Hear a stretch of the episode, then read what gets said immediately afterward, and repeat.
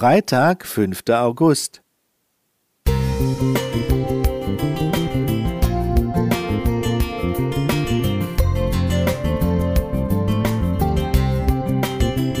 Ein kleiner Lichtblick für den Tag.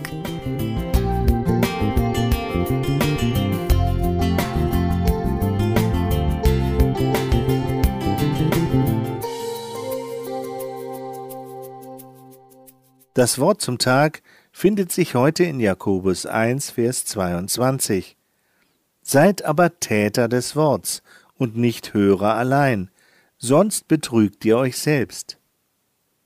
1953 wohnte ich zur Untermiete in einem Zimmer in Erfurt. Die schlimmen Erlebnisse des Krieges waren noch sehr nah. Ich war ledig. Um das Alleinsein erträglicher zu machen, kaufte ich mir ein Radio. Erstaunlich, dass es so etwas schon wieder gab. Eines Tages fesselte mich ein Hörbild. Zwei Herren, beide Mediziner, sprachen über die Bergpredigt aus Matthäus 5, Vers 7, Selig sind die Barmherzigen. Gib dem, der dich bittet, und wende dich nicht ab von dem, der etwas von dir borgen will. Die Kommentare der beiden Männer zu diesen Worten Jesu waren ausgezeichnet. Da hörte man es an der Tür klopfen.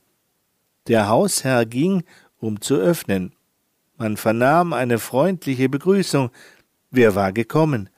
Ein Studienfreund. Natürlich wurde er herzlich hereingebeten.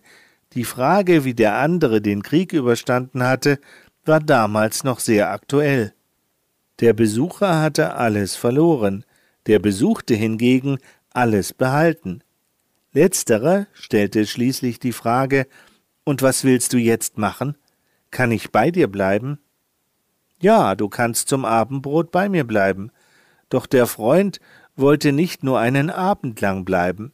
Er hoffte, von hier aus nach den Seinen suchen zu können und sich eine neue Existenz aufzubauen. Als dem Hausherrn dieses Ansinnen bewusst wurde, veränderte sich seine Haltung. Das Gespräch wurde spröde, und der freundlich Begrüßte wurde am Ende unfreundlich abgewiesen.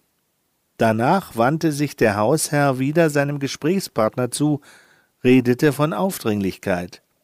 Mein Haus ist doch keine Herberge für Heimatlose.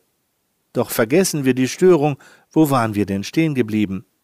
Da wurde ihm bewusst, dass er das mit Worten lautstark geforderte soeben nicht getan hatte, und er schrie enttäuscht über sich selbst Es ist unser ganzes Gerede nichts weiter als Geschwätz, frommes Geschwätz.